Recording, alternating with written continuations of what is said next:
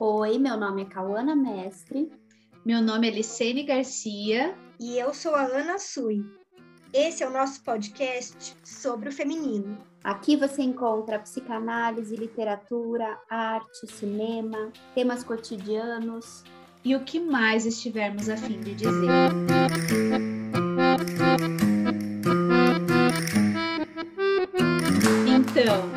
Quer dizer que estamos começando esse quarto episódio com uma nova integrante, Cal. Uhum, uma surpresa. Ana, a gente está muito feliz de te receber aqui. Agora somos três, né? Sim, eu vim para ficar. Ai, a gente está muito feliz que você aceitou o convite. Eu aposto que as pessoas vão ficar também muito felizes. E aí, nesse nosso episódio sobre o tempo, eu queria começar te fazendo uma pergunta. Porque você é uma mulher mãe, é professora universitária, é, fora todos os outros cursos, aulas e seminários e etc. que você faz. É, você é analista, você é escritora, quatro livros? quatro Sim. livros lançados em breve, né? Mais, mais coisas surgindo. Eu aposto que a sua vida é acelerada, não é? Como é que você faz para dar conta disso tudo? Como é que é teu tempo? Como que você separa as coisas? Eu não sei se eu separo as coisas. Eu, bom, primeiro acho que é importante dizer que eu não faço nada disso sozinha, né? Porque sozinha seria completamente impossível. Então, eu tenho muita ajuda em tudo que eu faço. E, além de, né, do que a gente pode falar aí que os cuidados, a divisão dos cuidados de uma criança não é da ordem da ajuda, é da divisão mesmo, né? Mas todo o resto eu tenho muita ajuda no que faço e, e faço, eu acho que assim, talvez a gente até possa pensar assim na relação com o próprio desejo, né? Que onde tem desejo, tem uma força que a gente não sabe muito bem explicar de onde que vem, né? Então, eu acho que tem muita relação com isso. A, a psicanálise, a escrita, a docência, tem o desejo como causa. Então, eu simplesmente faço. É. Eu acho que tem isso, né? Quando, quando as coisas são muito da ordem de um grande esforço, não quer dizer que né, fazer isso tudo seja ai, super fácil, super tranquilo, né? Alice no País das Maravilhas. Não é isso.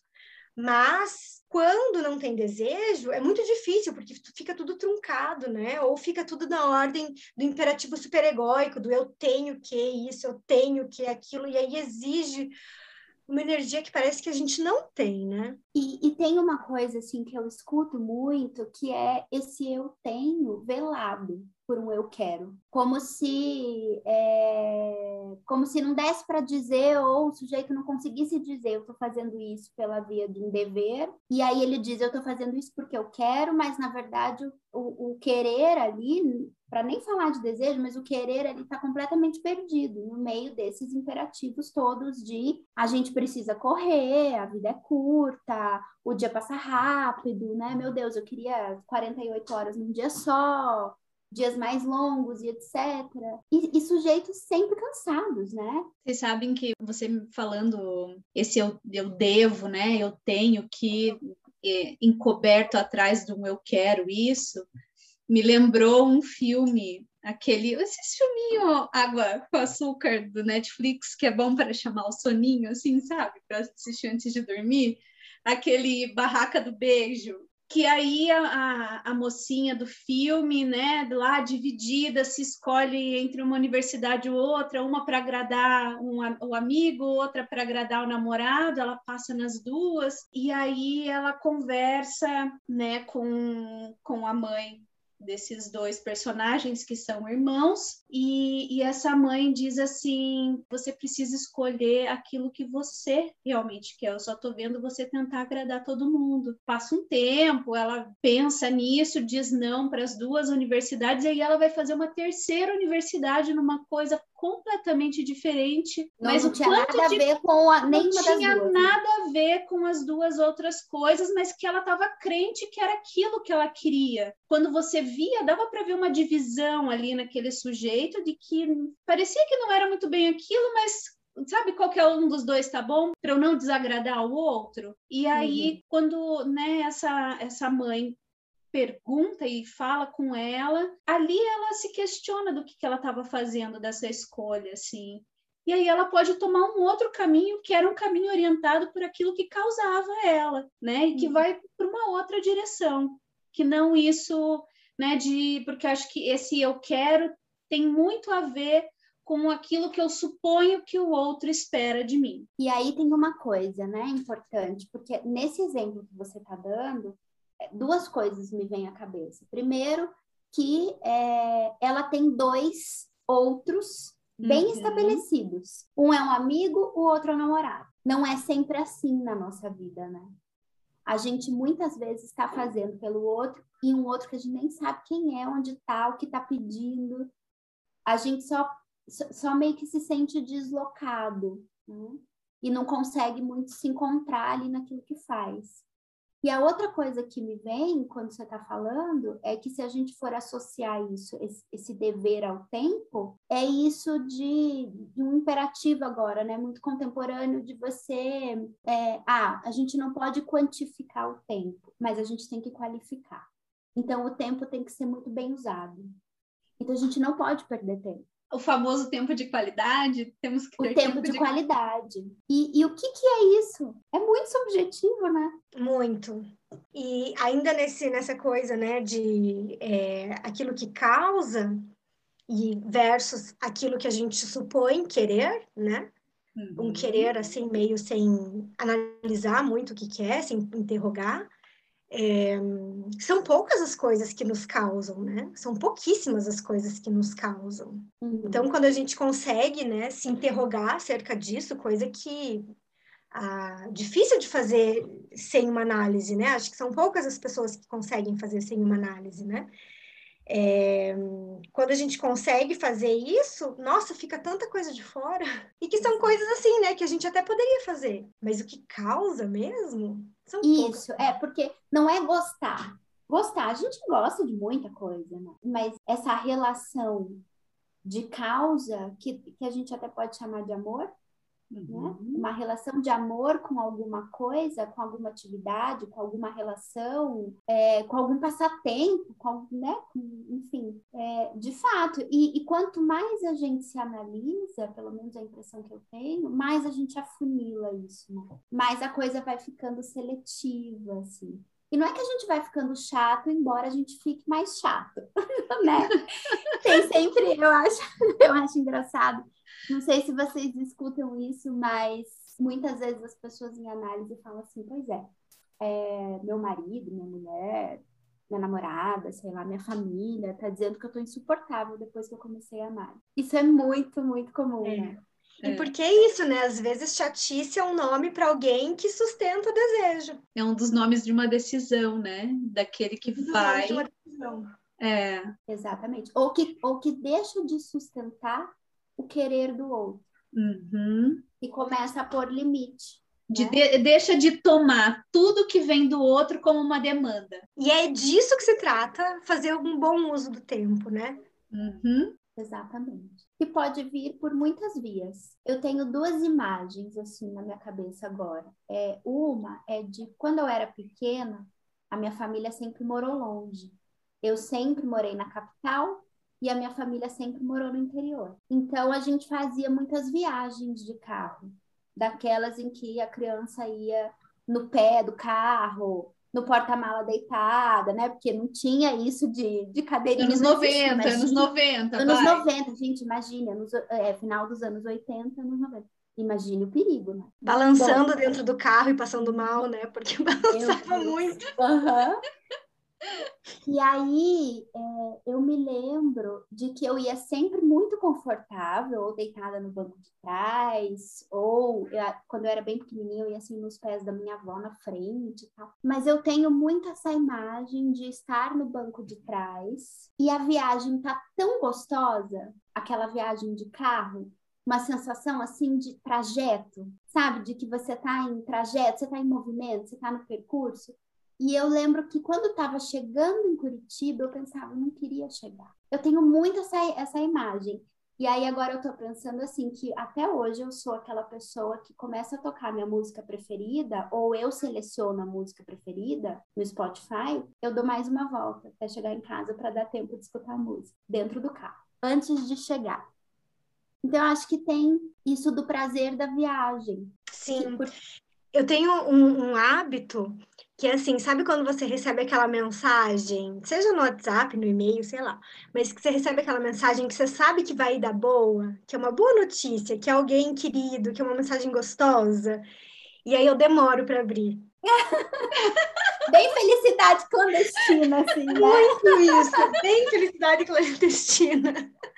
Porque é tão gostoso isso, né? E, e é o tempo do desejo, né? Essa uhum. espera, que não é uma espera aleatória, uma espera, uma espera diante do precipício, né? Mas é uma espera orientada. É mais como você saborear, né? Você está saboreando aquele, aquele momento em que você aguarda. Que, que é isso do trajeto, né? Você está no caminho. Que desejo é desejo de desejo, né? Exatamente. Vamos encerrar por aqui? Fechou. e aí, Nelly, falando disso, é, é a grande questão da, disso que a gente está tentando trazer aqui é, do tempo acelerado, né? Vamos acelerar tudo, vamos acelerar o áudio do WhatsApp, vamos, que é o, é, a falta da falta. Vamos encaixar. Eu tenho 40 minutos de uma sessão até outra, eu tenho 40 minutos até chegar no salão de não. Então eu vou, eu tô aqui no caos, eu não vou escutar música. Eu vou escutar uma aula que não sei quem está falando disso, que é um assunto extremamente importante, eu preciso estar antenado. Não, então eu não vou, sei lá, é parar para descansar um pouco e ler alguma coisa. Não, eu vou, eu preciso trabalhar, eu preciso continuar. É, um, é uma coisa que parece que não desliga, Sim, mas é que se também não tem espaço para falta, não tem espaço para desejo, né? E não tem tempo, né? E aí de tanto tempo se faz tempo nenhum. Uhum. É, a outra imagem que eu estava pensando, né, enquanto falava com vocês, é de uma viagem que eu fiz sozinha. Eu fiz uma viagem para Nova York. E aí, assim, né, sozinha, sozinha mesmo. E, e assim, foi uma experiência tão incrível, porque primeiro porque eu não tinha destino. Eu não tinha destino no sentido de que eu não tinha compromisso, não tinha ninguém me esperando em casa, eu não tinha horário para nada. É, então era de fato um, um percurso quase que livre. E segundo, que, nossa, como é bom a gente se sentir desconhecido, desimportante, insignificante, pequeno no meio de uma, de uma multidão. E não é um sentimento assim de inferioridade, não. É um sentimento de liberdade mesmo. Uhum, uhum. Acho que isso tem a ver com o tempo também, né? E eu fico pensando, quando você destaca isso, Cal, que tem relação com é, e se desamarrar desse, né, desse lugar de ser o mais, a mais, para ser mais um, só mais um, Sim. apenas mais um, mais um só, uhum. isso é muito libertador, né? É que Exato. acho que aí deixar esse ser mais um também abre a possibilidade de poder extrair algum saber disso que se faz. Porque nessa via de ser o mais, o mais inteligente, o mais sabido, o, o, o mais bem sucedido, é sempre por essa via de uma exceção. E aí. No menos também, né? O mais.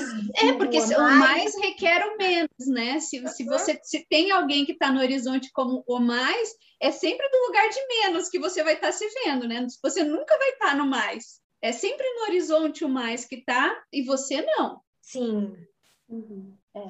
Que cai nessa, nessa lógica contemporânea que tem se chamado, né, da tal do a síndrome do impostor, né? Que não é um impostor, né? Alguém que seria de fato detentor do saber, do fazer, de alguma coisa que a mim não cabe, né? Alguém de verdade. Uhum. Alguém de verdade. Alguém autêntico, né? Tipo, que vai para o Big Brother e consegue ser ele mesmo. É... Não é à toa que Big alguém Brother dura três meses, né? Que é o tempo que alguém consegue sustentar uma imagem né, de bom com muitas aspas aí perfeição, né? Uma E boa olha lá, imagem. né? Olha, então, com Muitas muitas aspas. né? Muitas, É. muitas, mas que consegue sustentar aí esse, né, esse esse ideal que ela mesma se impõe daquilo que ela acha que precisa ser.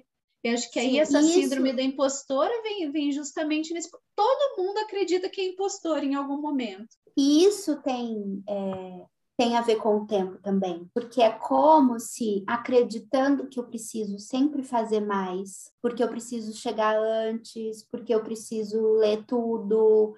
É, por exemplo, é, muita gente se incomoda com o tanto de livros que tem para ler. Eu amo saber que na minha estante eu tenho, sei lá, mais de 50, 60, talvez até mais de 100 livros que eu ainda não li, que estão ali me esperando, porque em algum momento é possível, não vou nem dizer que é certeza, mas é possível que eles sejam escolhidos. É, isso me dá uma sensação de que é isso de que eu estou ainda viajando, de que Uhum. eu estou no meu percurso, eu não, eu não quero chegar em lugar nenhum, assim Mas qual que é a única linha de chegada que a gente tem nessa Morte. vida? Mas, Li, mas é, mas é justamente isso. É, é isso de ficar encaixando tudo, fazendo tudo, e chegar no final do dia e dizer, meu Deus, eu fiz isso, isso, isso, eu atendi todas as demandas, é, e não tem mais demanda, mas aí no dia seguinte começa tudo. Sim. Achar que em algum momento não vai mais ter louça para lavar. Uhum. Sim.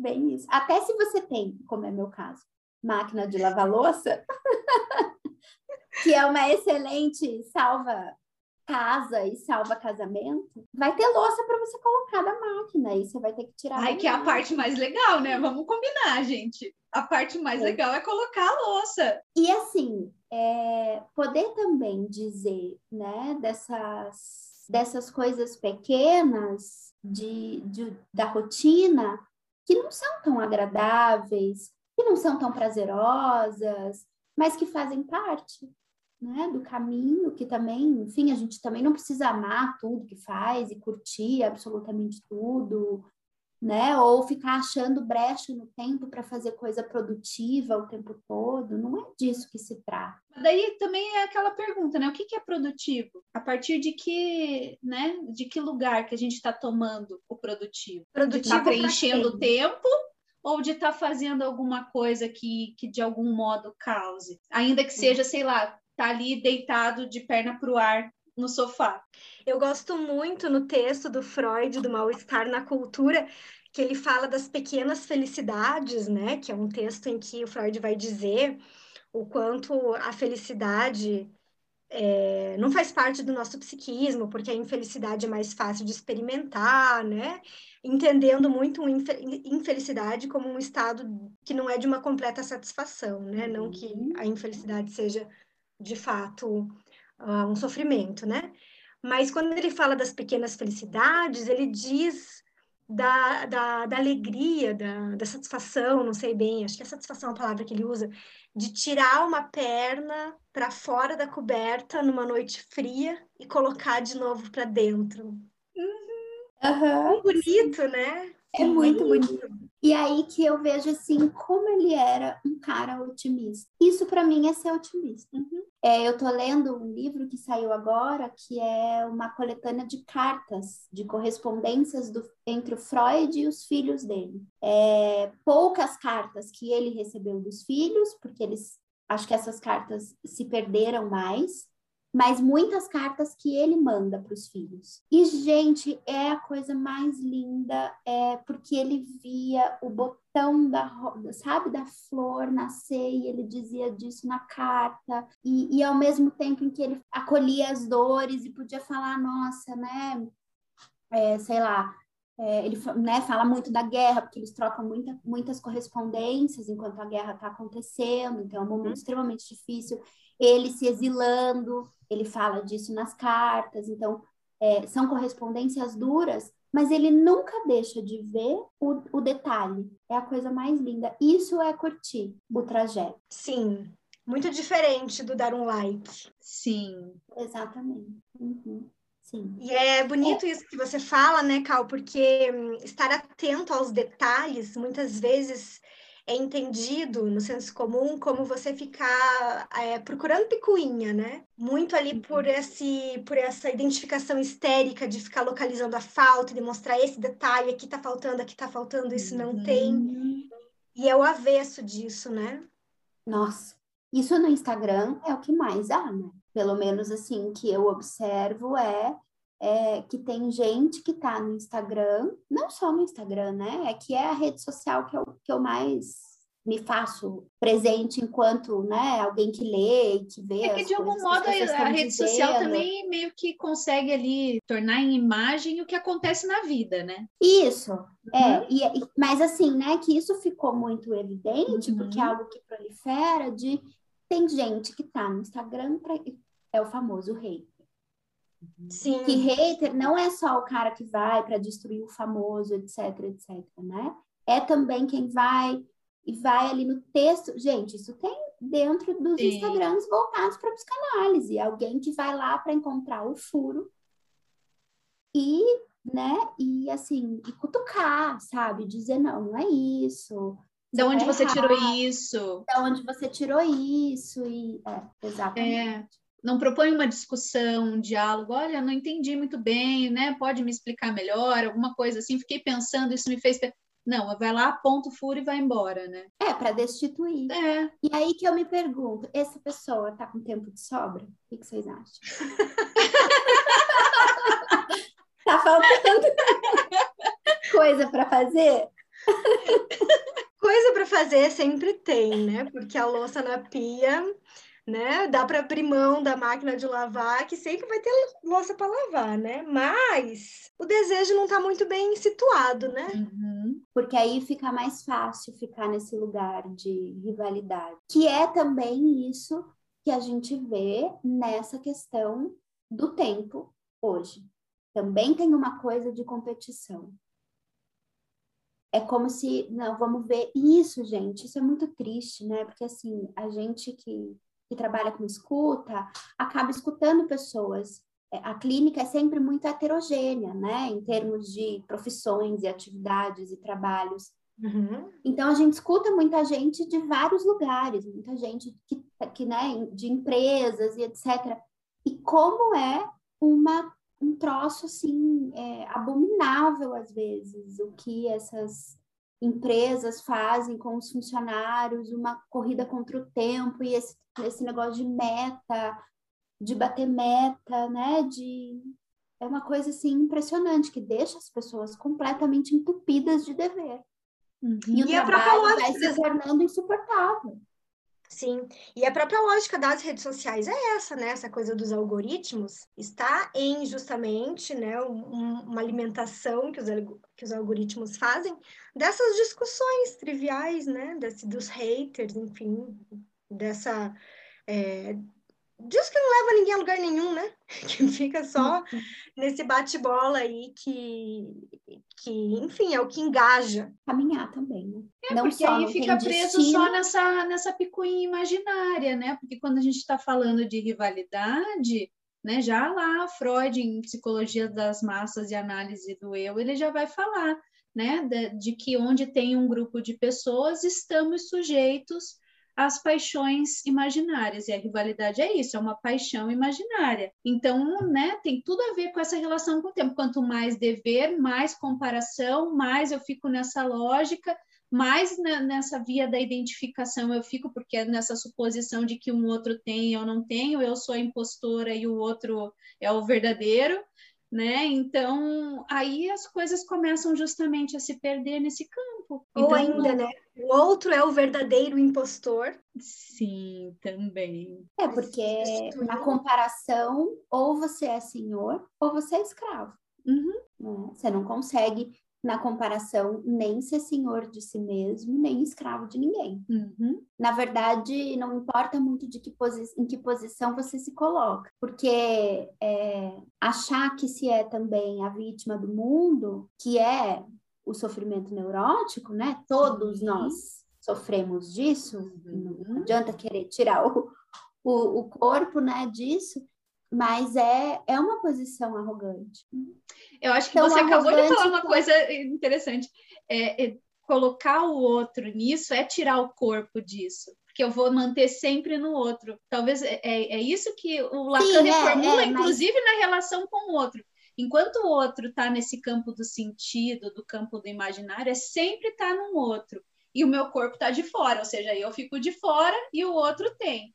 O que o Lacan vai fazer, inclusive, para reformular o estatuto do outro, é colocar o outro né, como corpo, ou seja, implicar o sujeito na relação com o próprio corpo. Então, a dimensão do outro, que era antes puramente só simbólica e imaginária, ganha um outro estatuto. Então, aí, isso que você está falando tem muito sentido, porque é, é justamente isso é me desimplicar, tirar meu corpo fora e manter o outro ali naquele pedestal, né? Sim. Mas o engano é que, mesmo assim, o nosso corpo está implicado na medida em que ele sofre. Uhum. Né? Ele sofre, digamos, de estar tá mal posicionado. A gente sofre muito com isso. Sim. De estar tá deslocado no meio do, né, dos ideais, enfim, da consistência imaginária e tudo uhum. mais. E que tem relação com a exigência superegóica, né? A gente amelou do neurótico, né?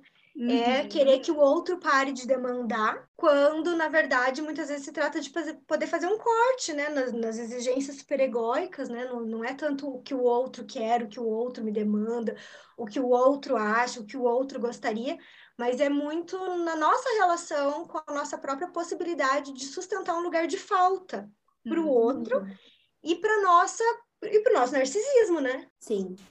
E sustentar lugar de falta é também é, sustentar que o tempo passa por todos os lugares, por todas as casas. Não dá tempo de fazer tudo, né? Tempo é falta. Eu gosto, eu gosto muito dessa expressão. O que, você está fazendo? Estou passando o tempo. É, é só isso que dá para fazer com o tempo, né? Deixar ele passar, porque ele vai passar. Até porque a gente não tem opção, né? Exatamente. né? Curtir a passagem. Eu acho que é isso que é, esse é o grande prazer da viagem, não é? De ser viajante. É, é tão gostoso ter, pelo menos para mim, é tão gostoso ter uma casa quanto é gostoso poder sair dela. Uhum. Que são aqueles dois prazeres: ir e voltar. Ter para onde ir, quer dizer, dá para sair de onde eu tô, não tô presa, não tô paralisada. Essa é muito angústia da pandemia, né? De ai, a gente está aqui preso e, e, enfim, muitas pessoas presas mesmo, né, no nível de isolamento, às vezes por total necessidade, claro, muito grande e tal. É... E depois que a gente tá, enfim, né? Chega um momento da viagem que começa a dar saudade de casa e aí retornar, poder dizer cheguei. Só dá para ir quem tem para onde voltar, né? Exatamente. E o contrário e também, né? isso... É, uhum. porque acho que a, quando começou a pandemia também teve isso, né? A, a, a gente reaprender a ficar em casa, né? Uhum. Tinha aquelas coisas, tudo, né? a galera que faz pão na pandemia, a galera que faz não sei o quê, né? Então, são essas coisinhas de estar em casa e que, se a gente não cuida e é engolido por essa lógica maluca da nossa vida contemporânea, a gente rapidamente desaprende sem se dar conta. Sim. E aí isso deslegitima o próprio sair, né? Se você não sabe ficar, também não dá para ir. Sim. É, exatamente, né? Só dá para ser viajante quando a gente sabe habitar a nossa própria casa. Agora, é... existem pessoas que, que, né, assim, que vivem viajando. E aí que tá, mas o que, que é uma casa? Sim. E aí lembrei do, do, do filme do Nomadland. Exatamente. Uhum. O que, que, é, que é uma, casa, casa para cada um? Ali tem, claro, muitas discussões sociais, né? Importantes, uhum. enfim, tem todo um lugar de rechaço também. Mas tem essa imagem de, de uma casa corpo, né? Uma casa corpo, uma casa própria no sentido mais radical, uma casa que caminha comigo. Poder fazer casa. Bom, gente, deixa eu falar que eu adorei passar tempo com você. Passou tão rápido esse tempo que eu nem senti. Acho que a gente pode dizer que curtiu esse tempo.